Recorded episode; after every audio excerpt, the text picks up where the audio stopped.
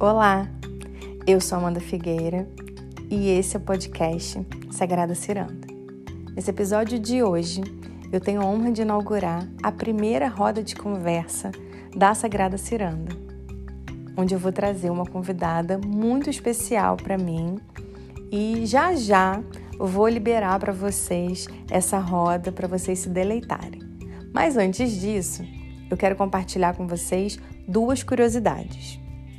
Uma sobre como a roda de conversa surgiu, né? Como essa ideia apareceu para mim.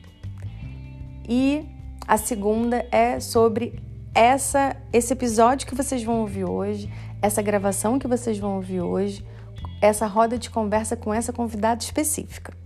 Então vou começar pela ideia da roda de conversa mesmo. Quando eu decidi, né, é, formatar esse projeto da Sagrada Ciranda, ele veio através de um sonho que eu tive. E nesse sonho era existia ali uma ciranda de mulheres de mãos dadas, dançando, cantando, partilhando, se nutrindo, trocando. Muito bonito esse processo. Quando eu acordei desse sonho, eu entendi que esse era o formato de trabalho que eu precisava ter. Eu já tinha um chamado há alguns anos para trabalhar com o feminino, para trabalhar com mulheres. Eu já vinha trabalhando de, em outros formatos, mas eu nunca sentia que era aquilo exatamente. E quando eu tive esse sonho, isso ficou muito claro para mim. E a roda de conversa foi uma das primeiras, é, das primeiras ideias que eu tive para tornar esse sonho concreto.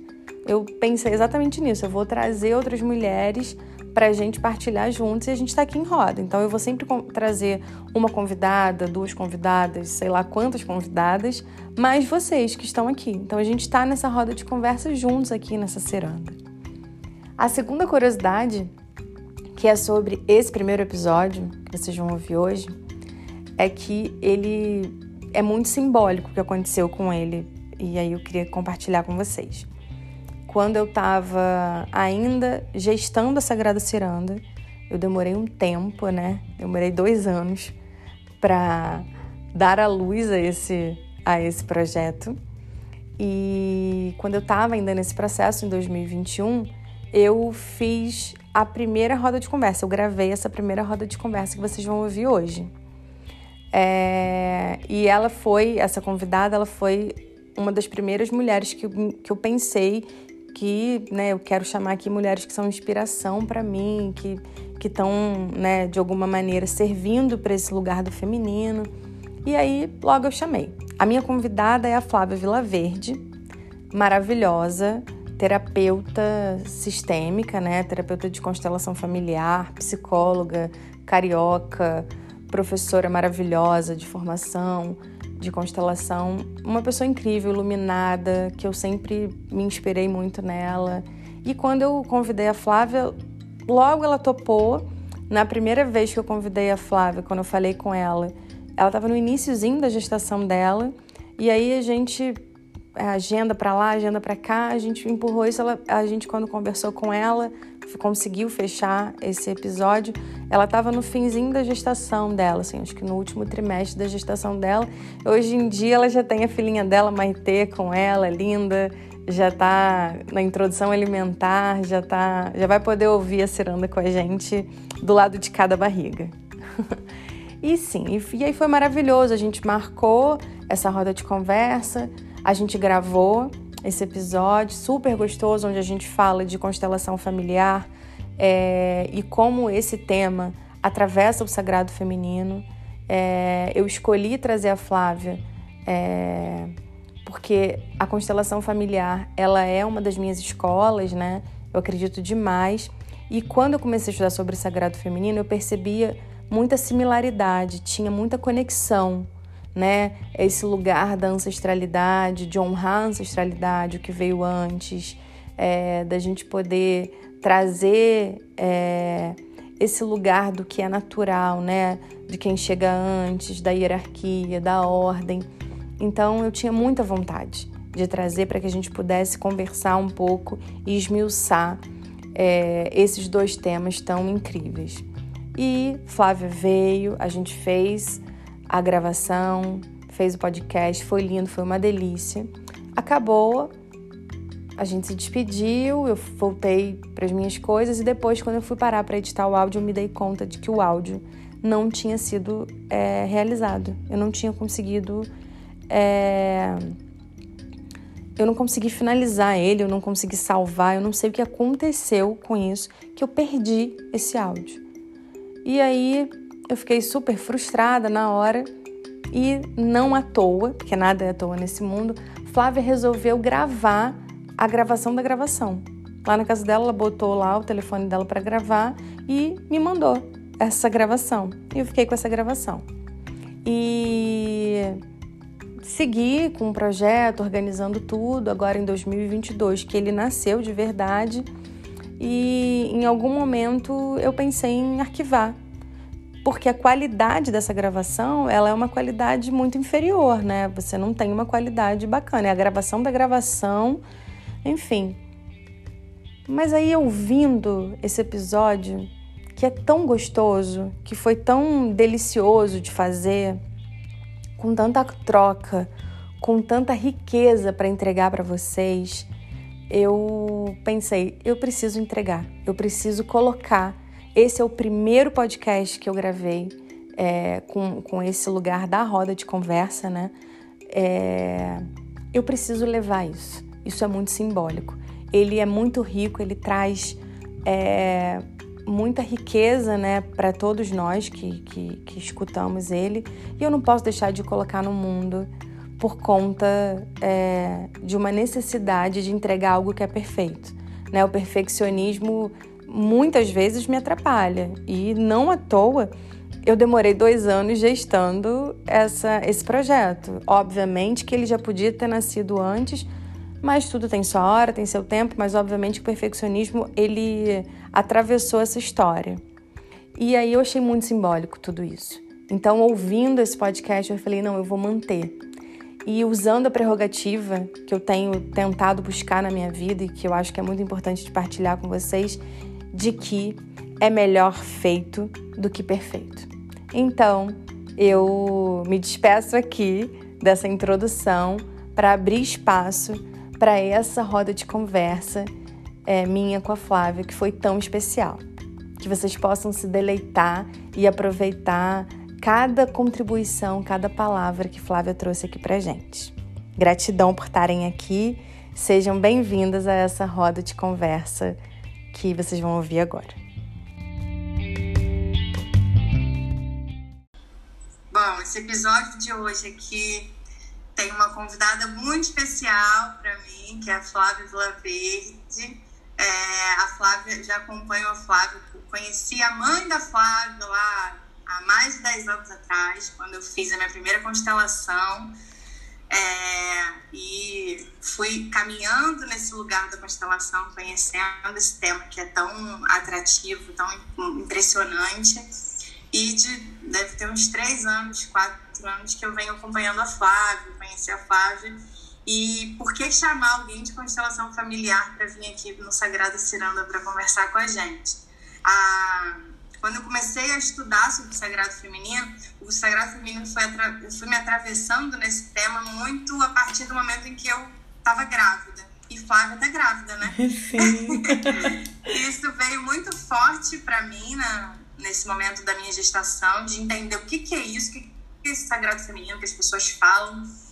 E a constelação me fez compreender um pouco esse lugar do Sagrado Feminino então, qual que é para mim, né, os pontos de, de conexões que, que existem né, entre um ponto e outro, é quando a gente fala de honrar a ancestralidade, quando a gente fala que existe uma inteligência ancestral que veio antes da gente e que a gente carrega isso de alguma maneira, esse resgate, né, do que do que foi vivido, do que foi vivido e que atravessa a gente nos dias de hoje, essa interferência, né, essa interferência do que já veio e que ainda está aqui enfim, então o Sagrado Feminino veio com muita força para mim e o que, eu, que me deu sustentação para entender um pouco foi o que eu já tinha estudado na, na constelação familiar. E aí, quando eu estava pensando nos episódios, nas pessoas, uma das primeiras pessoas que me veio foi a Flávia. E aí a gente teve uma conversa quando estava no início da gestação, né, Flávia? Isso. E aí a gente está conseguindo agora encontrar aqui esse momento. Então, eu vou deixar aqui aberto para você falar um pouquinho de você, se apresentar, falar um pouquinho do, né, da sua história, como é que você chegou até aqui e do que, que você gostaria de contribuir e trazer em relação à constelação com essa perspectiva do sagrado feminino. Primeiro, agradecer muito você de estar aqui, né, disponível, seu tempo, sua energia nesse momento aí de quantas semanas? 34 semanas de gestação. Isso. Estamos lá no, nesse momento aí que é, é, é puro sagrado feminino, né? Verdade. Amanda, eu que agradeço. Eu que agradeço a todos aqui do, do Sagrada Ciranda também. Muito obrigada aqui por essa troca. É verdade, nós começamos a conversar no início da gestação, né? E agora já está praticamente aí no final, muitos, muitos movimentos acontecendo, né? Um feminino bem, bem forte, brotando. Tô grávida de uma menina também, né? Então tá um, um momento bem bacana aí da minha vida. É, queria agradecer aqui a vocês, espero que essa troca traga boas contribuições para quem está ouvindo. É, então, o meu encontro com a constelação né, foi um encontro bem.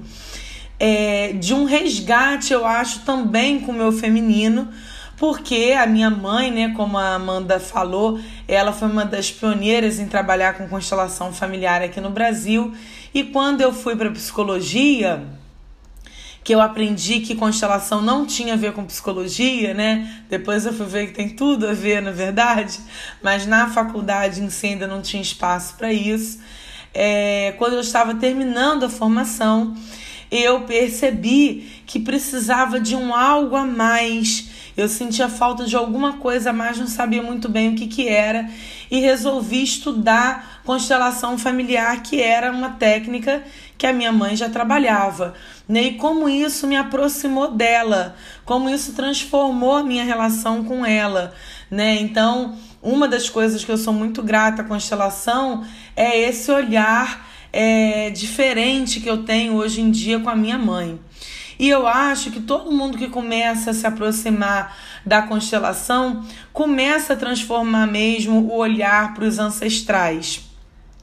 É, porque isso está na, nas premissas da constelação familiar, né? Para quem está chegando agora, e eu não sei se já ouviu falar, mas a constelação familiar foi uma técnica desenvolvida pelo Bert Hellinger, um alemão, e ele percebeu o que ele denominou de as ordens do amor. Nessas ordens do amor, né, que são três, é, que são leis, na verdade, que regem o nosso relacionamento, né? É, e se a gente não cumpre essas leis, as consequências podem ser muito graves na vida da pessoa, né? Ele percebeu três, três ordens do amor, ou também, como ele já estava chamando no final da vida, de três leis da vida. Uma delas é a de pertencimento, né? Que todo mundo tem direito igual de pertencimento. Essa lei eu acho muito bonita, principalmente nesse momento né, que a gente está vivendo de pandemia e, e né, toda essa possibilidade de ressignificação da vida mesmo, né? Compreender que de verdade somos todos um. É, esse, né, perceber isso de um lugar mais amplo e, e como a gente pode chegar nesse lugar, como é importante chegar nesse lugar, né? Então, essa lei eu acho muito bonita por isso.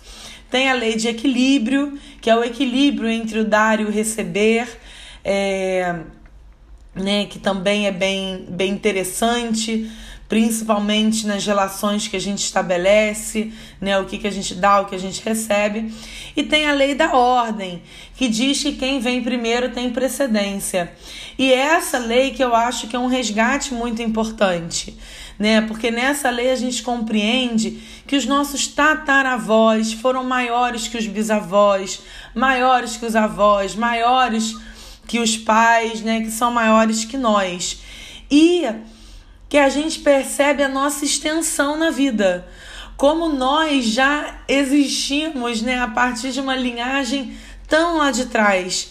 É, quando a gente está mergulhada nesse universo de parto, né, e dependendo da escolha de parto que a gente faz, a gente compreende isso, né? Porque hoje a gente já sabe, né, que por exemplo, quando eu estava quando a minha avó estava grávida da minha mãe, eu já existia na minha mãe. Uma parte minha já existia na minha mãe. Então a gente entende hoje, eu grávida, como durante um momento de parto eu posso ter um resgate do meu parto e um resgate até o parto da minha avó, né? Olha que interessante essa conexão bem que hoje em dia a gente já consegue demonstrar assim de uma forma mais científica, né? Já tem pesquisas que comprovam isso. É... Quando a gente pensa na constelação familiar, né? Que a gente tem uma conexão às vezes com uma tataravó, isso eu acho de uma potência muito grande, né? Eu acho isso de uma conexão assim tão tão grandiosa, né? Que eu acho também muito bonito e mais do que isso, com muitas possibilidades. Sim, e é curioso você falar essa questão do parto, porque, como eu falei, né, eu comecei a, a ficar atenta a esse tema do sagrado feminino quando eu estava grávida do meu primeiro filho, né, do Antônio. E, assim, é, essa coisa do parto, eu pensava, como a maioria das mulheres da nossa geração, que se eu tivesse, se eu engravidasse, eu ia sei lá, agendar uma cesárea e parir. E aí o universo me deu um outro caminho, assim, né? Que eu descobri sobre esse lugar de resgate ancestral também, né? Porque a minha bisavó era parteira, né? E assim, ah. se a gente pensa em termos ancestrais, se a gente for olhar lá para trás, né? As mulheres cuidavam do parto, o parto era feito em casa, obviamente honrando tudo que a medicina e que a tecnologia trazem, porque eu pude viver três experiências de parto, né, de, é, dos meus três filhos. Então, assim, eu tive o Antônio, foi um parto hospitalar, totalmente natural. Eu fiquei com ele em casa, né, fiquei com ele em casa, ele estava na minha barriga, fiquei durante o trabalho de parto todo em casa e fui ter no hospital. E não, não usei nada da estrutura hospitalar, percebi que eu poderia através de uma equipe, que era uma equipe muito incrível, fazer, vivenciar um parto domiciliar, que foi o meu segundo filho, o Francisco, eu tive um parto domiciliar. Foi Nossa. lindo, assim, né? Tudo dentro, redond, tudo redondinho, uma equipe muito forte. E aí, quando eu falo de honrar a medicina, né? Nesses dois primeiros partos, esses dois primeiros filhos, a, a natureza dizia que estava tudo ok e que a gente precisava viver. Isso traz um resgate ancestral, uma força. Eu lembro nitidamente, eu no trabalho de parto do meu filho, do, do primeiro filho do Antônio, ainda em casa, eu falando para meu marido assim: eu sinto muita força né, de, de, de uma ancestralidade que, né, eu não usava essa palavra, óbvio, mas eu falava, eu tenho certeza que a gente não está aqui sozinho, que a gente está aqui ancorado por uma energia gigante, que é esse resgate também, né, porque como a gente trabalha há muito tempo, e isso tem a ver, quando eu falo de sagrado feminino, a gente vai buscar dentro de uma sociedade que é extremamente patriarcal, uma medicalização de um processo que é muito natural, que é o parto uhum. né? Que é a gestação, onde a mulher perde o protagonismo dela, né, Flávia? Ela vai e aí é o médico que diz quando e tal, e eu fui me envolvendo com, com pessoas muito incríveis que estudaram muito e que deram esse, esse lugar à mulher assim, não, você pode escolher como que você quer parir teu filho, você pode vivenciar isso tudo. Então, para mim, isso tudo veio muito junto, assim, essa ancestralidade, essa força do feminino. E quando eu falo de que a gente não é uma questão de ser Haribo hippie, vamos né, ter filho de qualquer jeito. Não mesmo. Quando eu tive a minha, a minha. Eu engravidei da Maia, que foi a minha menina, e quando eu tava com muito sedimentada essa questão do sagrado feminino na minha vida, foi grávida da Maia. É, tava tudo pronto né, tudo pensado em, gente, parto domiciliar, claro, já sei como é que havia, aí traz esse lugar também da humildade, né, e do, da, da ausência de controle. A gente, nas últimas semanas, fez um exame, protocolo, como fiz nas outras gestações, e aí tinha uma sinalização de uma questão de que a minha placenta é, tinha parado de funcionar, é, oligotramia. E aí é, a médica falou, Amanda, você vai ter que internar, estão com 41 semanas, você vai ter que internar, não tem condições desse parto ser hospitalar. E aí traz também né, a autoridade de falar, ó, você já vivenciou, eu sabia que eu estava com uma equipe incrível, que estava ali para me apoiar, e não, é, dessa vez você vai ter que internar e vamos induzir, vamos tentar. Então a gente tentou, foi numa segunda-feira à noite, a gente tentou terça e quarta induzir e aí no meio do, do caminho da indução, não entrar para o trabalho de parto, a mãe entrou em sofrimento por conta da oligodramia e a gente precisou fazer uma cesárea de emergência. Então eu sou a prova viva assim de que sim, a natureza está aí, a gente precisa acolher a natureza é, e que a medicina ela pode salvar vidas, ela, ela, ela é para isso, né? Então, uma cesariana bem indicada, uma cesariana intraparto, ela salva vidas. Então, acho que é muito importante a gente ter esse olhar. E, e o sagrado feminino fala muito disso para mim, porque traz esse lugar, né? De uhum. da gente ter o protagonismo, da gente poder poder fazer as escolhas, mas a gente confiar também no que está posto. Quando você fala da, da autoridade, né? Desse, desse lugar do, do equilíbrio, né? Eu acho que tá tudo junto de alguma maneira, né? E foi muito bonito. E aí eu tô fazendo esse recorte aqui porque o trabalho de parto do Antônio foi me, me trouxe muito essa certeza de eu, eu, parecia que eu, eu não tinha e eu não estava ainda eu comecei a estudar é, constelação é, mais a fundo quando o Chico nasceu mas parecia se eu for pensar hoje eu não conseguia dizer isso com essas palavras, mas que eu estava ali sentindo a fila de ancestrais enorme que estava atrás de mim me ancorando para esse parto. Eu achei muito incrível, porque a gente nem trocou né, tanto disso, mas é isso, assim, essa coisa do o parto tem essa força, né? Traz esse olhar aí dessa ancestralidade que nos ancora, né? E Com o útero, certeza. quando você falou, né, que você já era parte da sua bisavó, né? É, o útero traz isso, né? As memórias uterinas, né? Tudo que se foi vivido, né? Toda essa energia das memórias uterinas de todas as mulheres, das nossas ancestrais, a gente carrega junto com a gente, né? Então, Sim. hoje em dia, a gente tem vários trabalhos energéticos de limpeza, de purificação do útero, que tá falando disso. E que isso está muito aderente à, à, à, constelação, né? Está tudo muito junto. É né? verdade, né? Dialoga, né? O tempo inteiro. Eu lembro que a primeira formação que eu fiz, ainda estudando psicologia, foi de Reich, que é um terapeuta corporal. E aí eu fui numa palestra que era até em Curitiba, era um, um seminário nacional, e eu ouvi pela primeira vez sobre parto humanizado, parto ecológico né? E eu lembro que foi até por um homem, ele pediu desculpas por isso, para quem tava as mulheres que estavam ouvindo isso primeiro a partir dele. Ele foi extremamente respeitoso ali, né? E ele falava sobre isso. Reich falava muito sobre essas memórias intrauterina, né? Sobre toda a potência é, de um nascimento de uma forma natural e todo o benefício de uma medicina que já consegue salvar vidas, né? E como que quando a cesárea é colocada nesse lugar, como que ela é um apoio mesmo a essa energia feminina, né? Porque a gente sabe de histórias né, muito difíceis que as mulheres já passaram com o parto lá atrás. Então ter essa possibilidade, né, é uma coisa muito boa, na verdade. Você estava contando do seu parto e eu lembrei minha barriga tá super grande, né? Tá bem grandona, bem redonda. E essa semana eu acabei encontrando a minha avó. É, ela veio entregar umas roupinhas aqui pra, pra Maitê. E aí eu falei assim: Ih, vó, minha barriga tá tão grande, não sei nem se eu vou aguentar as é, 40 semanas, né? Ou mais ou menos por aí.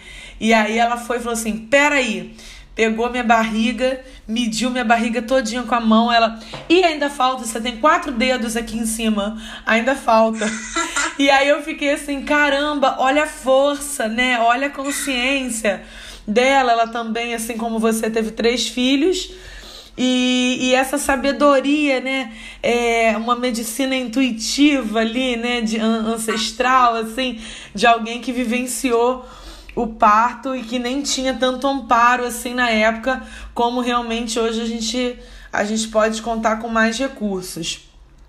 Incrível, né? É muito, essa inteligência ancestral, né? Sim. É incrível, né? Eu fiquei assim, caramba, olha ela, né? Deixa que eu te apalpo aqui. É, e aí você estava falando, né, do, do momento do, do parto como uma fileira de ancestrais. E eu não vivenciei isso ainda, né? Eu ainda tô é, gestando aqui, ainda tô aguardando a chegada da Maitê. Mas muitas mulheres já narraram isso para mim. É, né, que é uma força e que aí quando vão descrevendo, até amigas minhas que nunca nem fizeram constelação familiar, né? Não saberiam nem desse termo, né? Fileira de ancestrais. Mas conforme foram falando, eu percebi isso. Eu falei, caramba, é uma fileira de ancestral, que é um ritual de constelação que serve justamente para dar força para a pessoa. E as mulheres é, a, a, fileira de ancestrais são com as mulheres, né? A mãe, a linhagem feminina, né? Que seria a mãe, a mãe dessa mãe, a avó, a bisavó e a tataravó. E aí eu achei curioso você ter falado isso, e como já tem a linguagem, né? Você falou certinho ali, fileira de ancestrais, porque eu acho que é isso mesmo, né? Uma força que fica ali disponível pra gente, na verdade, sempre. E nesse momento, né? Nesses momentos onde a gente é, vai presentificar uma força nossa, elas todas vêm junto ali também, né?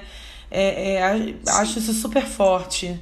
Acho que o parto é, deve ser transformador. Trazendo, trazendo para essa coisa do sagrado feminino, né, que eu falo da gente, eu acho que o sagrado feminino precisa ser resgatado para que a gente possa trazer essa potência da mulher, né? Então, quando a gente fala de uma sociedade extremamente patriarcal, né, de uma de uma medicina que tem um olhar muito né, do patriarcal, né, muito masculino, né? Então, a forma como um médico vai colocar a posição da mulher não é a melhor posição para a mulher parir, é a melhor posição para o médico fazer, é o médico que faz o parto, uhum. né? E quando é a mulher que faz o parto, né? Então, quando se medicaliza é, é um processo que é tão natural, eu acho que perde-se a oportunidade da mulher viver isso. Essa, essa força da ancestralidade, porque ela é capaz, gente, eu sou muito medrosa. Então, assim, eu nunca imaginei, nunca. Eu tenho pavor de sangue. Outro dia eu tive um teto preto aqui que fui fazer um exame de sangue e olhei para os tubinhos. Então, assim, eu tinha pavor. Mas é muito impressionante quando você vive isso. Então, assim, acho que poder. E eu, eu também sou a favor e respeito muito o poder de escolha de cada mulher. Existem mulheres que talvez a forma mais né, segura, que ela vai se sentir mais segura, é por essa via. Mas quando você conhece, quando você estuda, né? e eu fui estudar sobre o parto natural, sobre os efeitos disso tanto para a mulher quanto para o bebê. Falei, não, eu vou seguir isso aí. E é claro, você escolhe uma equipe que te dá essa ancoragem, mas você viver essa oportunidade, então quando você medicaliza um ato que é teu, você perde também a oportunidade de sentir. Obviamente que os nossos ancestrais vão estar com a gente, independente da via de parto. Mas claro. quando você é protagonista daquilo ali, você sente essa força, que é isso que você falou é uma força que eu nem sei como que eu dei conta daquela força, né? Quer dizer, eu sei, eu dei conta porque eu tinha ali uma força que me ancorava, mas se for só para a Amanda individualizada, talvez não conseguisse esse olhar. Então, assim, é... e aí eu comecei a militar muito para essa questão do parto, porque não porque dessa militância chata, mas desse lugar de as mulheres precisam vivenciar essa potência que existe, né? E, e, essa potência vem, além do feminino, com esse lugar dessa, dessa ancestralidade que traz essa força. Que eu lembro que depois eu falei, gente, como que eu consegui isso? Né? Algo muito, muito forte, né? Então, é, é impressionante, assim. Isso para mim tem tudo a ver com a constelação. E você tá falando isso, né? Tá me remetendo um monte de coisas. É, tanto relacionado ao parto, é, aqui numa conversa a, a minha enfermeira obstetra, ela é Heloísa Lessa, uma mulher muito bacana, assim, e conhecida né, no parto ecológico. E aí, é, a data prevista da Maitê é dia 25 de julho. E no dia 26 de julho era aniversário da avó do meu marido. E eu, como consteladora, falei: não, ela vai nascer no dia dela, ela vai ter o dia dela, nada de nascer em dia de outro ancestral.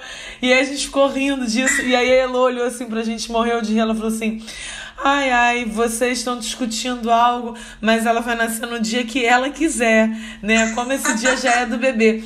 E esse foi um despertar que esse tipo de parto me trouxe, né? Além de todo todo lugar de protagonismo da mulher, todo lugar saudável da força desse bebê, né? Haitianamente falando, né? Um bebê que ele consegue sair, ele próprio fazer o parto, né? Que a gente está lá como uma ajuda protagonista, claro, mas é o bebê que empurra a parede do útero.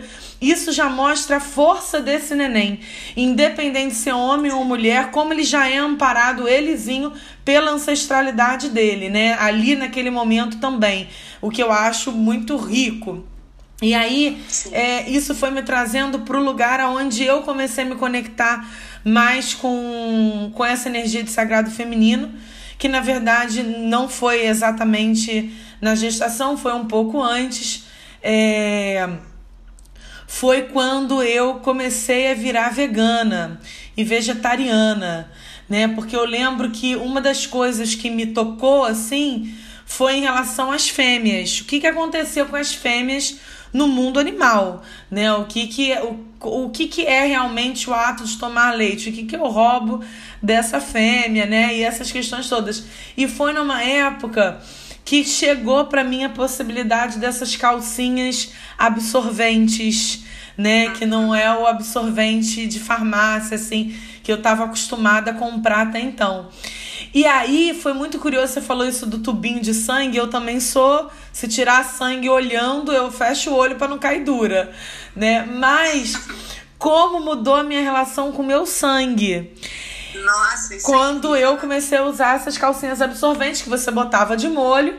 E eu, né, que já estava antenada com essas coisas, comecei a colocar num jardim que eu tinha até no, do apartamento né? Que era basicamente ah, de. Você me falou isso? Você fazia intuitivamente. Né? Intuitivamente. Né? Aí depois que eu vi que várias Puxa. mulheres faziam, né? E eu fiquei impressionada com a força daquelas plantas. E eu falei assim, gente, é, como a, a natureza ela tem um poder feminino mesmo, né? Não à toa a gente fala mãe natureza, a grande mãe, né?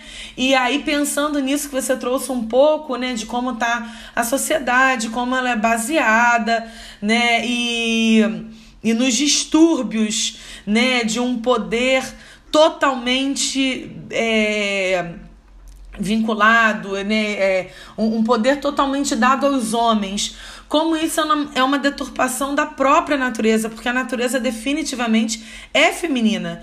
É, isso não, né, longe de mim falar que o masculino não tem lugar, claro que tem um lugar, né, mas como um, o poder ele tá no feminino. E aí, claro, com a constelação isso me resgatou também. Mas eu lembro muito desses momentos, sabe? De regando as plantas, de entrando em contato com o meu sangue, não mais como uma coisa nojenta, uma coisa a se esconder, né? Eu lembro que era meio vexaminoso na, na época da minha adolescência uma, uma menina que tivesse com a roupa suja de sangue, né? Sim, sim. Era muito, era vergonha. Se eu, se eu entrava é. no banheiro com absorvente meio que escondido, né? E aí. E a gente, a gente viveu isso, né? Era uma coisa que a gente aprendeu, né? A esconder o sangue, né? Propaganda de absorvente, o sangue é azul, gente. Assim, Exatamente. Essa, essa força para o sangue vermelho, para trazer esse vermelho, essa cor, né? Essa vida.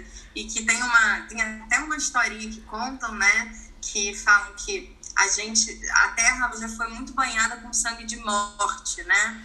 E Sim. que a gente precisa plantar a nossa lua, né? Que é o que chamam quando a gente é, pega o sangue menstrual e, e traz de volta para a Terra, é a gente trazer esse equilíbrio, que é né, mais uma ordem que a constelação fala, que é esse equilíbrio. A Terra nos dá tanto, né?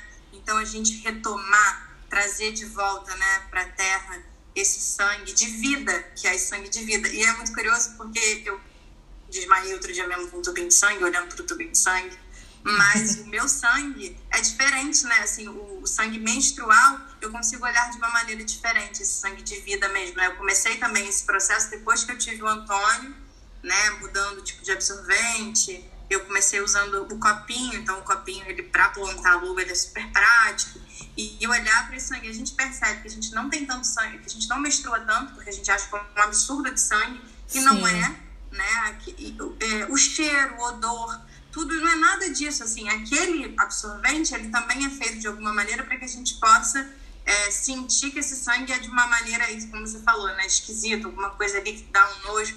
E não porque é um sangue de vida, né? E o sangue menstrual, ele é vida, porque ali a gente se prepara todo mês para uma vida, né? Sim. né? Obviamente que a gente não vai mas é isso, é o corpo da gente dizendo que tem vida, que tem potência ali. Então, muito curioso, né, você trazer isso. Achei, eu lembro que você contou isso, que eu, a gente estava conversando alguma coisa sobre Sagrado Feminina e eu falei do de plantar a luz, você falou que você fazia intuitivamente. falei, que incrível, né? É alguma coisa na verdade, essa intuição vem de uma ancestralidade, né? Porque Sim. se a gente for pensar lá atrás, as mulheres sempre fizeram isso, né? Elas é, elas sempre. Exatamente, elas, é, né, os absorventes eram de paninho. Era um paninho. É, era um paninho, né? Exatamente, né? Então se lavava e jogava na terra, né? É, a, a forma das construções também eram antigas né? As pessoas tinham geralmente uma, um pedacinho de terra ali junto, né? Era difícil você ter uma vida em apartamento, por exemplo, né? Que hoje em dia é mais, é mais até o comum. É, mas você falou isso do equilíbrio e é verdade, né? É, uma vez eu estava ouvindo de uns um casal que eles plantam orgânico há muitos anos e foi num congresso sobre sustentabilidade e e veganismo e essas coisas todas juntas, né? E esse casal, o marido chegou em casa e falou para a mulher assim: "Olha o que eu achei". E era um pedaço de um de um machadinho. E aí ele falou assim: "Essa terra não é nossa. Já tinham donos antes aqui. Nós somos cuidadores da terra." Né? E aí e ficou muito claro algo que obviamente ele já sabia, né? Mas aquele machadinho ele ele se tocou ali, caramba, a gente está aqui de passagem, nós somos cuidadores dessa terra e essa terra ela é sempre para a posteridade, né? A gente vai cuidar e uma outra pessoa depois vai dar conta. Isso tem tudo a ver com a lei do equilíbrio, inclusive porque a lei do equilíbrio, se a gente está entre casal ou entre irmãos, que é uma mesma ordem, né? O Bert Hellinger até falava de uma matemática, que é tudo que eu recebo de bom eu devolvo um pouquinho a mais para aquilo, né? Porque o amor ele vai transbordando. E tudo que eu recebo de ruim, eu também devolvo, só que um pouquinho a menos. Mas para aquilo ficar equilibrado, né? Ele desconfia do, do amor romântico, que diz que eu posso só dar, dar e não receber nada. Ele diz que isso é tóxico, que isso é distorção do amor, né? Que isso não é realidade. E é verdade, né? Vamos combinar. É. E... A pontinha sempre chega, né, Flávia? Exatamente, não tem como, né? Não tem como se não se sustentar, se não houver um equilíbrio, se não houver um receber também. Mas em outras ordens, né, quando a gente está lidando com alguém maior, por exemplo, que nós, como por exemplo os nossos pais, é... eu não consigo devolver a vida para eles. Porque a vida é muito, é algo muito grande, né? Olha quantos processos uma mãe atravessa ao se tornar mãe, né? Olha quantos resgates. Então a vida, ela é muito ampla e eu não consigo devolver a vida aos meus pais. Então como que eu vou balancear essa regra quando a gente está tratando de, de pessoas que estão em ordens diferentes, né? Segundo Bert Hellinger, servindo a vida. E esse servir a vida fala justamente de eu dar o melhor na minha vida, de eu me comprometer. É, eu acho que é o verdadeiro sentido, a meu ver, do se empoderar. Né? No seguinte sentido, de eu, de eu durante a vida, eu me aprimorar para que eu consiga o maior poder da minha existência e usar esse poder da existência para servir, que eu acho que é o que o sagrado, esse encontro com o sagrado feminino faz. Né? É, é, é incrível quando a gente conversa com outras mulheres, né? Como que o encontro do sagrado feminino traz um poder que ele agrega, que ele olha com mais empatia, que ele vê de um lugar mais de todo, né, que tem a ver com essa questão do ciclo, por exemplo, caramba, o meu sangue, ele tem um poder, ele tem um poder diretamente aqui com a terra. Eu me conecto a partir do momento que eu percebo meu sangue, né, sem tantos atravessamentos que foram colocados, como eu percebo a outra mulher também sem tantos atravessamentos, né? Como uma das nossas, assim, né? Então acho isso bem, bem poderoso mesmo, né? Sim, muito, muito. Traz isso, né? Essa, essa reflexão que a gente tem, tem que ter. A gente, nessa perspectiva da mulher, né? Tem um olhar de que a mulher, ela compete, né? Isso é uma construção, né? Porque se a gente for parar para pensar e olhar para trás, né, essa ancestralidade, as mulheres, elas, né, elas lunavam juntas, né, TPM, que era ali, né, o tempo para meditação, para elas lunarem juntas, a tenda vermelha, onde elas iam decidir o período de, de né, de, de, de colheita. Então, assim, tinha um lugar, né, muito forte dessa, dessa parceria, dessa troca né? E que você foi, foi se esvaindo, né, com o tempo. Então, quando a gente traz isso, né, quando você fala da questão da natureza, dos ciclos da natureza, que tem a ver também com o ciclo da mulher, né? Se a gente Sim. for parar para pensar na lua interna, com a lua externa, e essa coisa do equilíbrio, né? A natureza, ela, ela, ela também ela é muito perfeita nessa questão do equilíbrio, né? Porque ela tem um período ali de abundância, onde ela vai, a árvore vai frutificar muito, ela tem um período de estiagem também. Então a gente está o tempo todo falando de um equilíbrio que, que, é, que é fundamental, né? Que a gente precisa ter na vida como um todo, e é isso. E honrar, né? quando você fala disso, né? Da mãe, é, os filhos não tem como é, devolver, né? Esse lugar, mas ele, ele pode devolver aqui na Terra, devolvendo para a mãe natureza, né? Ele pode Sim. encontrar uma forma de honrar a vida e de servir de uma maneira grande também. Então, assim, honrar a vida que a gente recebeu, né? Sim, é verdade. É, esse honrar a vida, né? É, às vezes, muitas pessoas questionam: olha, mas a minha avó, é o que você não conhece, a minha avó, ela era uma megera, né? E as pessoas às vezes ficam um pouco aprisionadas a um lugar que eu considero pequeno, que é a relação do dia a dia, né? Porque essa força, por exemplo, que você é, percebe num parto, você nem conheceu. Eu imagino que você não tenha nem conhecido sua tataravó, né? A maior parte de nós, no máximo, uma bisavó, né?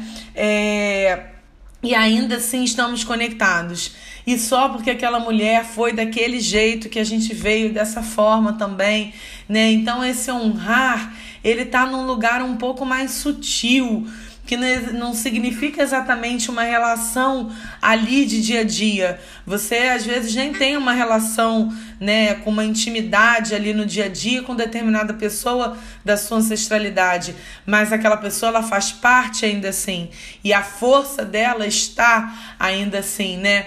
Você falou dessa história das mulheres que é, acabam menstruando no mesmo, no mesmo período. E, e também é independente até do.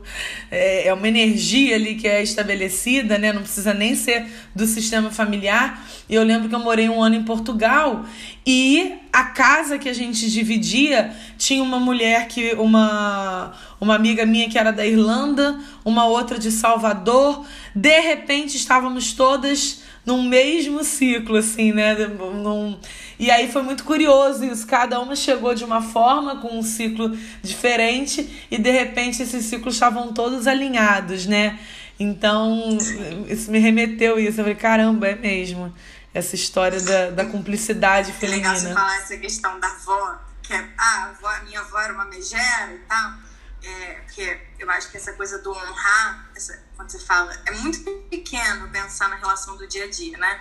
Me lembrou uma, uma historinha que eu já ouvi, alguém falando da, de, que a constelação é o seguinte, quando a gente pensa na constelação, né? Nos conceitos da constelação para honrar a vida que a gente recebe. Quando a gente nasce, né? Quando a gente recebe a vida dos nossos pais, dos nossos ancestrais, a gente, é como se a gente tivesse ganhado ali, em termos aqui, né? De moeda, sei lá, um milhão de dólares quando você nasceu, você ganhou um milhão de dólares. A sua vida foi um milhão de dólares. Só que você passa a vida inteira cobrando os 20 centavos que você não recebeu do seu pai, da sua mãe, da sua avó. E aí você não honra aquilo, gente. Mas olha só, ganhei isso aqui. Isso é muito grande, né? Que é isso, né? Esse lugar de. A gente, a gente ganhou a vida, né? E a partir disso. Isso é de uma libertação, né? Porque é óbvio, né? A primeira é de... vez que eu fiz uma constelação com a sua mãe, eu lembro que ela, ela, ela falou alguma coisa disso, né? Assim, de olha para frente, olha para sua vida, né?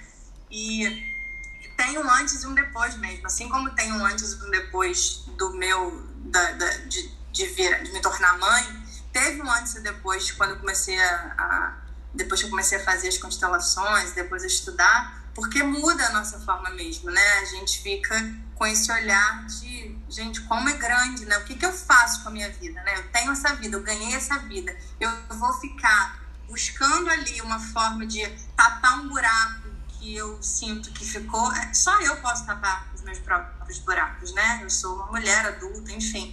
E o que, que eu faço com a minha vida, né? A vida que eu recebi. Então, isso tem esse, um poder muito grande. Isso tem um poder muito grande, porque isso fala de um lugar que eu acho muito bacana.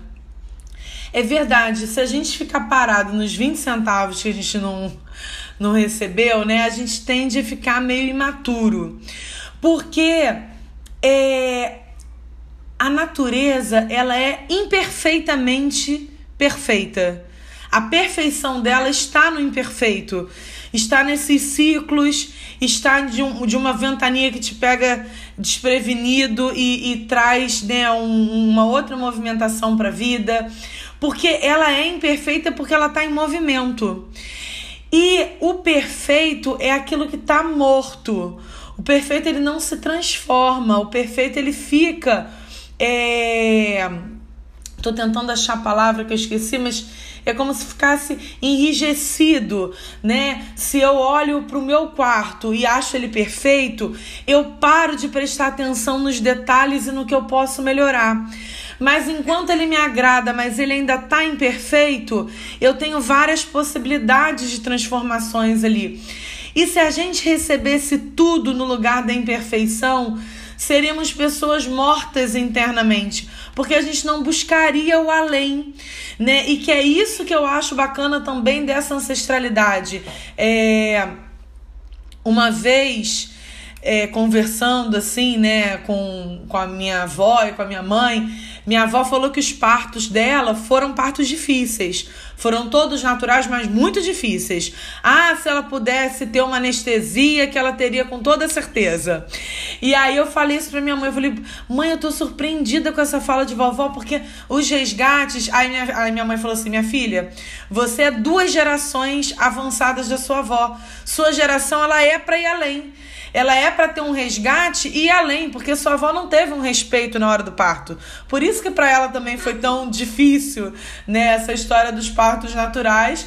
E aí ela, né, tem até ilusões é, em relação a outro tipo de parto. Ilusões e algumas coisas verdades, né? Porque eu acho que ela sofreu violência também dentro do, do parto natural. É, então, assim, todo filho deve ir além deve ir além do que os pais foram. Só que para isso há de se reconhecer. Né? Como que a gente pode ir além sem reconhecer a base? Não dá. Mas a imperfeição ela é maravilhosa. E as relações imperfeitas, elas tendem a ter um potencial muito grande. Por isso que quando a gente estuda constelações com sistemas muito difíceis, como população de meninos de rua, né? Eu já trabalhei com meninos que estavam é, em sistemas socioeducativos e tinham sistemas familiares muito difíceis, a gente percebe uma força dali muito grande. O que é até de se questionar como que a sociedade ainda não acolhe essas crianças, né? Que eu acho que é o medo da potência mesmo porque é uma potência tão grande que eu acho que a gente se assusta, né? Como que, por exemplo, esse menino que não teve quase nada vai ter uma potência maior que o meu, que teve de tudo. Eu acho que isso assusta, porque provavelmente vai ter. Provavelmente deu um pouquinho de condição social mesmo, né? Para uma, uma pessoa de rua, por exemplo, que ela vai fazer um castelo com um tiquinho de areia. É isso Essa que força acontece. Se manifesta, né? Essa força Essa se força manifesta. Eu lembro de um trabalho que fiz lá no, no Criades de São Gonçalo. A gente conseguiu montar um estúdio para dois meninos que eram do rap e tal. E eles começaram a me mandar música que eles faziam. É, olha, tia, olha como ficou, olha como ficou bacana. E sem brincadeira, era uma música por semana. Enquanto às vezes você vê uma pessoa de música, né, que estuda anos e demora um mês para fazer uma canção. E eles ali, olha, na produção, na criatividade, na expansão, né, porque tiveram aquele pouquinho. Foi um estúdio super, né, precário, assim, perto de outros estúdios, né? Mas aquilo ali já fez uma, uma importância, né? Já fez uma, uma transformação muito bacana. Muito legal, muito bom. É um, eu acho que traz né, esse lugar da, da, de abrir, de abrir o caminho quando você fala, né? Alguém, se eu comparar com meu filho que tem tudo, e uma criança que não tem nada, é, é só dar uma oportunidadezinha, né? É só abrir, escoar o caminho para aquilo, porque nós somos potência, né? Todos nós somos. Exato. Então, quando você abre espaço para isso, isso, isso é muito importante. Nos processos terapêuticos, né? Quando eu vou atendendo meus, meus pacientes, eu vejo muito isso também. Quando você sai desse lugar, né? De, é, a gente precisa colher as dores, a gente precisa identificar as lacunas para que o próprio paciente possa é, cuidar dessas lacunas, preencher né, de uma maneira é, segura essas lacunas, mas ele precisa sair desse lugar da queixa do pai, da mãe, que não foi o ideal. E quando a gente se apropria da vida, da nossa história, né, eu acho que isso é tão importante, eu de alguma forma vivi isso durante muito tempo, é, me, me queixando, questionando, né, o que, o que vivi. E, e, quando você se apropria fala assim, gente, mas foram essas dificuldades que me tornaram quem eu sou hoje. Exato. Então, quando eu me aproprio da minha história, eu entendo. Fica mais fácil entender a sua missão aqui na Terra. Fica mais fácil, né? Fica tudo mais... Que aí você se apropria e aí você tem chance de reverter qualquer coisa. O problema é quando a gente fica nesse lugar de que alguém tem que vir aqui e me tirar desse lugar, né? E aí não, não tem jeito, né? Não vai... É isso, né? Dentro de um parto, quem precisa fazer a força quem precisa estabelecer a conexão com o seu próprio corpo é a própria mulher no parto natural. O médico está ali para assistir, para né, ver se está tudo ok, mas essa potência está dentro. Então, eu preciso me apropriar daquele processo. Mas dá trabalho, né, Flávio? Ah, sim, dá mesmo. assim e a cri... dá trabalho, o bebê, o bebê também, ele precisa trabalhar junto com a mãe para nascer. né? Exatamente, né? Era isso que eu ia falar, né? E a criança, né? Tanto é que a criança, é, dizem até assim, é a grande ilusão ao primeiro dia. Porque acabou o parto um parto natural, por exemplo, a criança dorme durante muito tempo, porque ela tá exausta, porque ela usou toda a força dela, né? É, a mãe às vezes não pela adrenalina, mas o nenenzinho costuma dormir. Você até acha, ai, meu filho dorme muito bem. Aí até o segundo dia. Mas é, essa força, essa potência de vida, Reich falava sobre isso também né? Que o, o movimento da vida, ele é um parto, ele imita um parto eternamente. Né? Todas as grandes mudanças da vida, você sente contração, expansão, contração, expansão. Chega uma hora que você não cabe mais ali e aí você dá o salto quântico para a mudança que você quer. E um parto, claro que não é uma regra, Reich diz que o melhor parto é o que traz a criança é, bem para a vida, né? Mas o que ele observava é que um parto natural respeitoso ele deixa a criança perceber, o bebezinho perceber, que ele teve a força de sair, né? Ele teve a força de ultrapassar a maior contração e expansão da vida dele, que é o nascimento. Então isso se replica ao longo da vida. Quem nasce de cesariana, muitas vezes nesse momento, né, em outros momentos da vida de expansão e contração, principalmente né, se não tem resgates dessa força através, por exemplo, de uma constelação familiar, que você consegue perceber de onde você veio e tudo isso, você diante de uma grande transformação, você pode dar uma pequena paralisada, porque você espera que alguém vai e te tire daquela situação, né? Que é o médico que vai lá, vai abrir, vai tirar o neném. Então é isso que a pessoa espera também.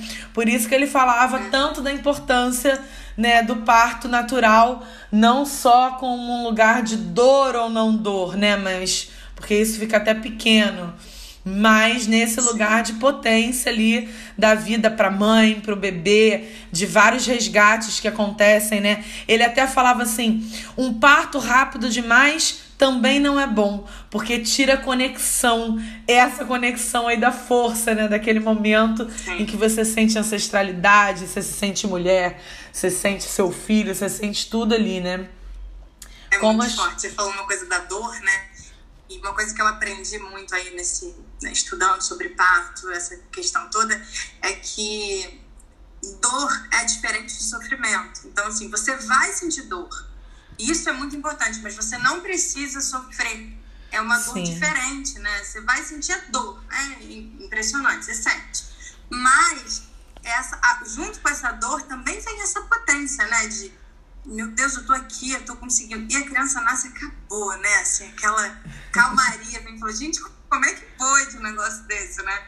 E, mas é diferente do sofrimento. Então, acho que para a vida, os movimentos da nossa vida, a gente sim precisa fazer contato com as nossas dores, mas a gente, o sofrimento, nesse caso, ele, ele, ele é uma escolha.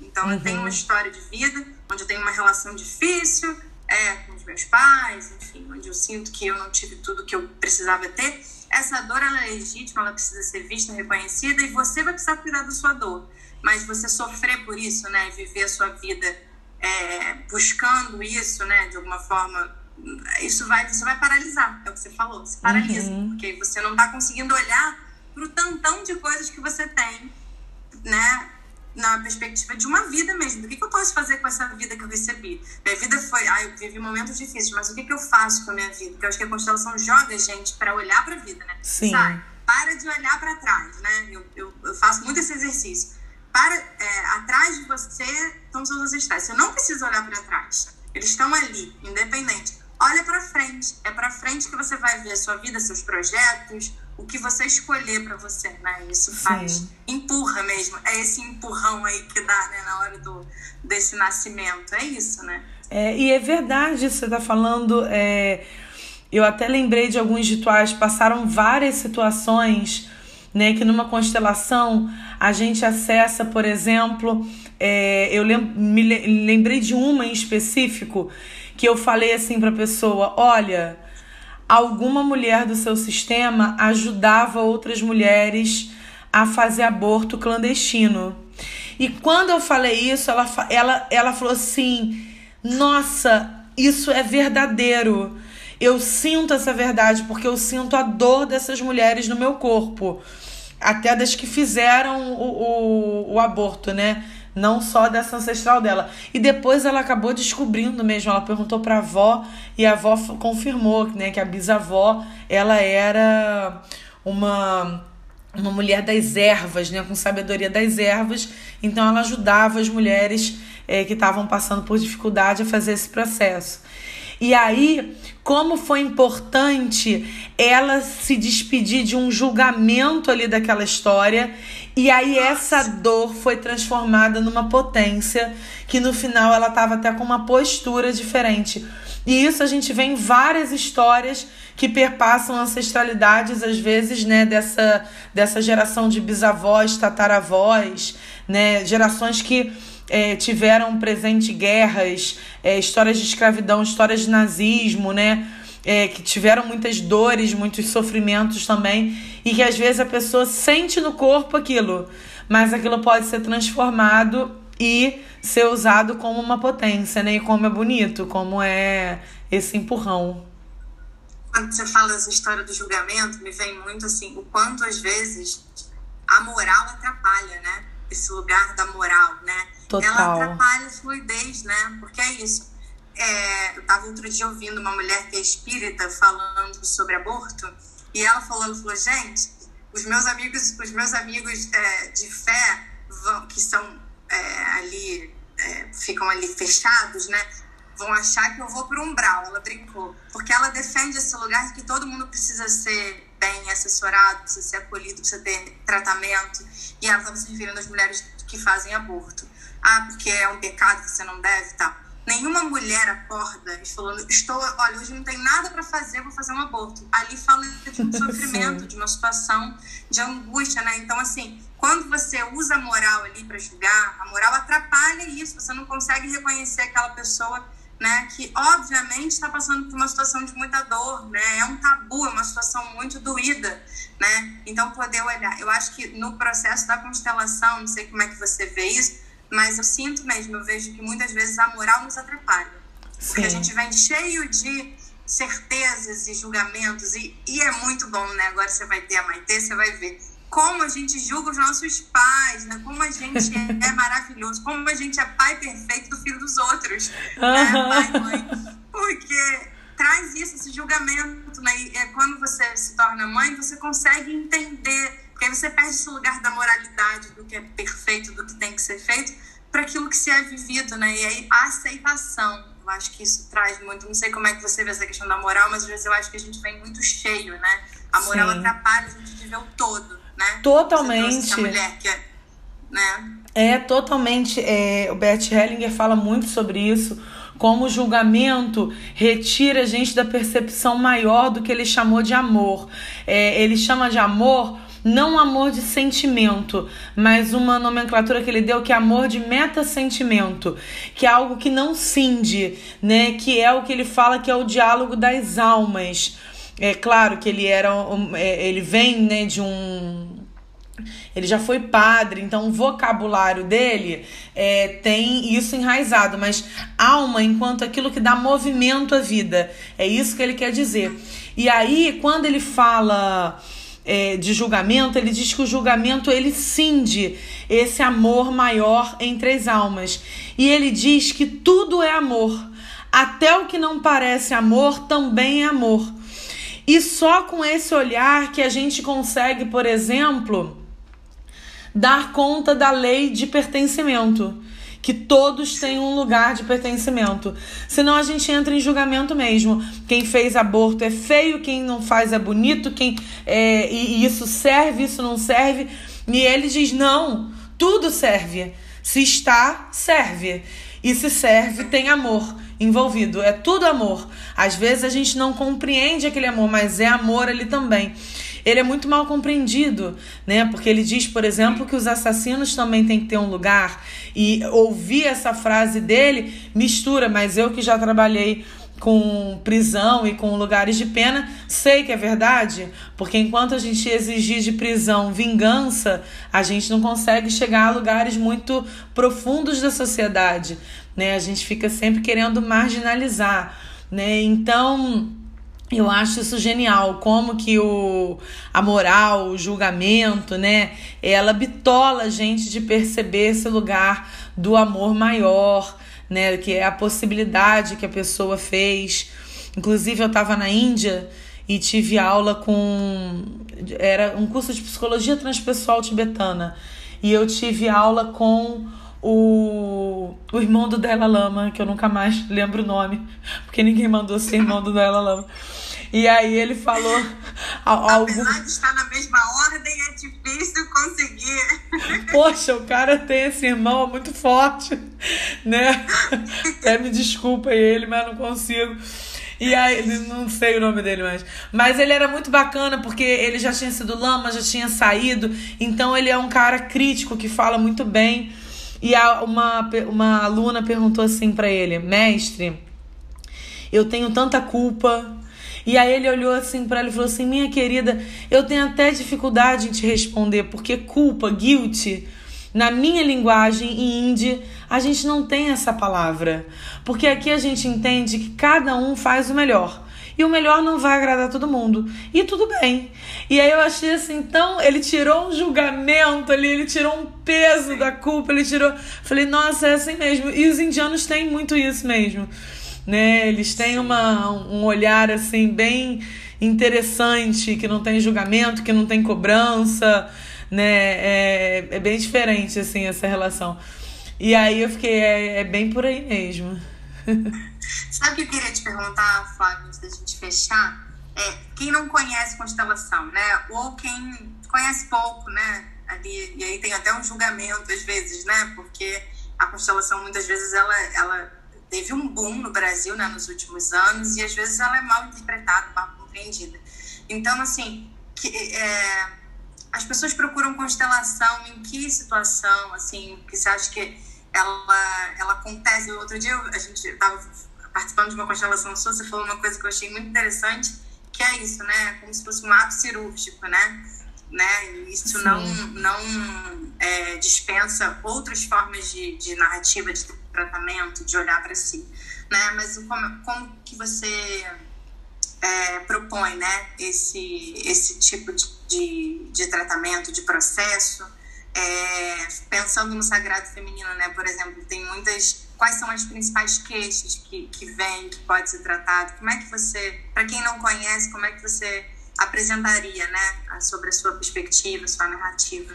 Então, é, primeiro assim que a constelação deu um boom muito grande porque ela serve, ela serve muito, por isso que ela ficou tão popular, né? Porque ela foi ganhando base, né? Ela foi ganhando elaboração é, e ela serve a todo mundo, ela serve às relações da vida. E eu acho que isso que deixou ela popular. Claro que aqui no Brasil ela ainda entrou na justiça, então isso abriu um olhar, caramba, um reconhecimento de olha como ela serve. Né? Mas a verdade é que o grande boom dela tem a ver com isso. E. Sim é, quem, quem ainda tem dúvidas, né, deve se aprofundar. Uma vez eu ouvi uma mulher falando que não gostava e tal porque ela estudou um ano. Me deu vontade de rir, porque um ano não é nada, perto de uma técnica tão complexa, né? Eu estudo há mais de 12 anos e ainda me encontro descobrindo. Então a constelação ela exige aprofundamento. Então quem vai procurar, procure um profissional que tenha se aprofundado verdadeiramente na técnica, né? Acho isso bem bem importante. É, é uma técnica que, que tem muita coisa por trás, tem muito estudo. Então, procurar um profissional é, que tenha uma bagagem eu acho bem importante. E segundo, que quem procura, quem está querendo transformar algo na vida que não necessariamente tem a ver com o tema de família, né? O que que o Bert Hellinger percebeu? Que toda toda a paralisação que a gente faz na nossa vida, seja na vida é, amorosa, na vida profissional, ou mesmo até assim, doenças, né? Isso tudo é uma forma distorcida de um olhar. É, isso tudo é uma forma distorcida de demonstrar vinculação para o sistema familiar. Então a constelação familiar, ela serve para qualquer problema que você esteja passando. Ela não é uma técnica preventiva, porque se a gente fosse comparar com a medicina, ela seria uma parte cirúrgica.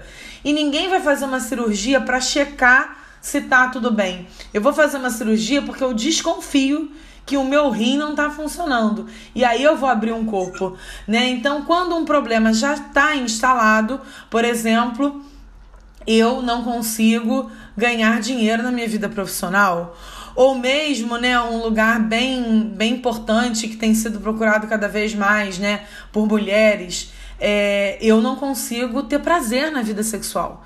É, todas as temáticas que já estão ali presentes, eu posso procurar uma constelação familiar. E aí a gente vai abrir o campo e vai ver onde isso vai dar. É legal você falar isso, porque eu percebo muito isso acompanhando os meus pacientes, a sensação que eu tenho quando eu acho que a constelação ela, ela veste muito bem aquela situação, é quando paralisa mesmo, né? Essa coisa. Sim. é aquele, aquele tema ali, a pessoa não consegue avançar, a gente faz muito trabalho em cima disso, e quando eu fui buscar é, estudar constelação, trabalhar com isso, é, foi muito por eu, eu tendo esse apoio, porque eu sinto que tem um momento onde não vai avançar. Não adianta. A pessoa fica, às vezes, um ano trazendo aquele tema, né? Forte, aquela coisa, quando a gente fala de algum tema comportamental, é, dentro do, da, da, da, do processo terapêutico, eu sinto que a constelação ela dá esse, esse start, né? Ela faz é. o movimento acontecer de alguma maneira, né? Exatamente. Bota, isso. coloca uma energia em movimento. Isso seria uma boa descrição assim de, de, da constelação familiar. Ela bota uma energia em movimento. E aí isso é como se fosse uma gotinha caindo no oceano parado. A gente não sabe até onde isso pode reverberar, né? Então a potência é Sim. é grande. E, e, tem uma coisa também que eu tenho visto muito, que tem a ver com o sagrado feminino, que são as doenças do feminino também, né? Sim. Mulheres que têm endometriose, que não tem uma questão terapêutica no sentido de comportamental, mas mulheres que têm queixas dessas. Como é que você vê isso? Como é que você. Qual a tua experiência com isso? Assim? O que, que você Olha, isso está chegando cada vez mais. Né? Eu tô bem feliz como que as mulheres estão olhando para isso de um lugar maior, né? Que, é, é, que vai além de uma. Claro que toda doença, e eu acho muito importante falar isso, toda doença que já está instalada no corpo, eu acho que deve-se ter um acompanhamento médico também. A constelação ela não substitui né? isso. A constelação ela não substitui a medicina. Isso é muito importante falar, porque a constelação, senão ela fica num lugar de cura que eu acho muito perigoso, né? Um lugar de uma promessa ali que não é bem assim. Mas como as mulheres estão vindo buscar com todas as questões físicas, né, de doenças, por exemplo, é, como endometriose, várias outras, muitas questões com a sexualidade, como as mulheres não estão mais se calando em relação ao prazer. Elas não aceitam mais esse lugar de não sentir um prazer.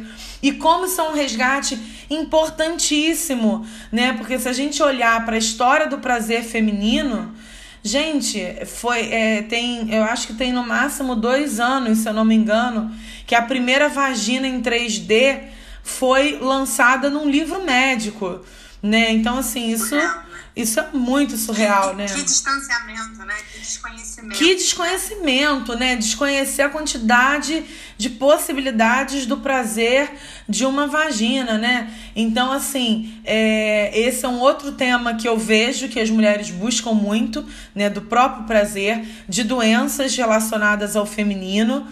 É... E... Abortos, né?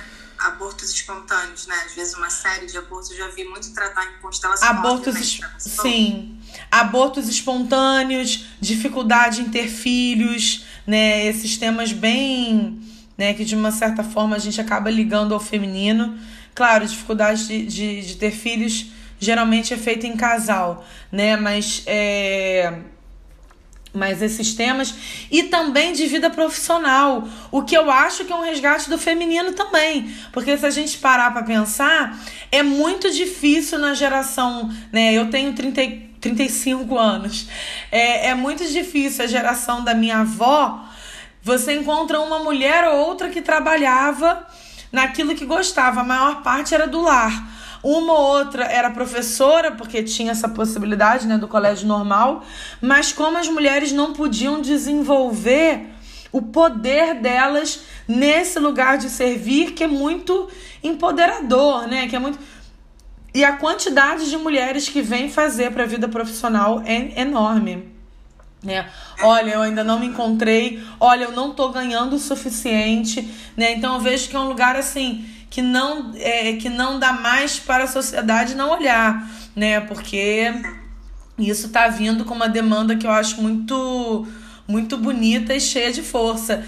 E é incrível como elas chegam querendo um lugar de abundância, como é a vida, né, abundante, mas por um trabalho onde elas possam realmente servir, aonde elas estão dispostas a servir pelo mundo, né, e não exatamente é, por uma empresa que muitas vezes não tem o um olhar de todo. Não é isso, não é o, não é o sucesso pelo dinheiro em si, é o sucesso nesse Sim. lugar mais amplo que envolve dinheiro, claro, porque dinheiro é o poder que a gente ainda estabelece nessa sociedade, mas um lugar ali do servir. Então eu acho isso muito poderoso, assim, eu, eu adoro. Nossa, é muito. Você tá falando isso aí, a gente vai fechar aqui com muita sincronicidade.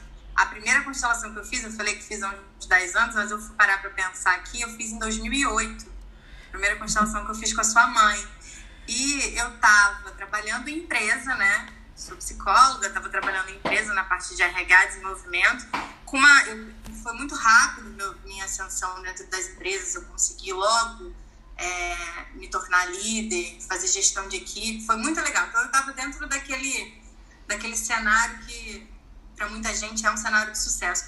E, e, e, o mundo corporativo é esse lugar do masculino, né? É muito curioso isso, assim. Então, para mim hoje fica tudo muito claro e alguma coisa não fazia mais sentido para mim ali. Mas e aí quando eu fui fazer a constelação, eu fui fazer a constelação olhando para minha carreira, né? Assim, porque eu tava ali em tese com com tudo certo, mas tinha alguma coisa estranha. E aí eu fui, fiz, fiz a minha primeira constelação e pouquíssimo tempo depois, eu fiz em 2008, me mantive ainda né, dentro da, do mundo corporativo. Em 2010 eu decidi sair, em 2011 eu montei minha consultoria, o meu consultório e estou desde então, assim. E é isso, é um lugar de servir, é um lugar de sucesso, mas que fala dessa, desse servir com, com sentido, né, que traz. Então, Sim. Uma, uma, um resgate mesmo do que não é assim, eu preciso trabalhar e ponto. Não, eu posso trabalhar, eu posso ganhar dinheiro, eu posso ser feliz, eu posso servir de uma maneira que eu acredite, né? Porque em algum momento, às vezes, não fazia sentido para mim aquele lugar. Eu lembro que quando eu comecei a, a questionar isso, eu falava, gente, eu comecei a fazer um trabalho de coaching de executivos dentro de empresa. Eu falava, o que eu preciso falar para esse cara é, é o seguinte, para ele ficar feliz, ele tem que sair dessa empresa. Mas eu não posso falar isso, porque eu trabalho para a empresa. Então, acho que aí me deu. Trabalho muito com essa parte de propósito de carreira e é muito incrível ver isso. Né? Então, você falou, veio uma super sincronicidade. Então, eu sei de carteirinha que a constelação funciona. é verdade. E aí, né, pra gente já ir fechando, falamos pra caramba aqui, né? é, tem uma frase que eu acho que vai fechar bem com isso do essa, essa temática de sagrado feminino. Tem uma frase do Bert Hellinger que é muito além de trabalho, né? As pessoas até às vezes confundem, achando que constelação de trabalho tem que ir para mãe. Não tem nada a ver não. Mas uma frase do Bert Hellinger que ele ele falou em vários momentos, né? A constelação passou por várias transições. Em todos os momentos ele repetia essa frase. Ele falava que o sucesso, né, enquanto aquilo que sucede, né, então é esse processo de construção da vida, né? O sucesso tem o rosto da mãe, o sucesso tem a cara da mãe, né? Então, Acho que mais ainda a gente pode falar que, que, que, o sucesso vem do feminino mesmo, né?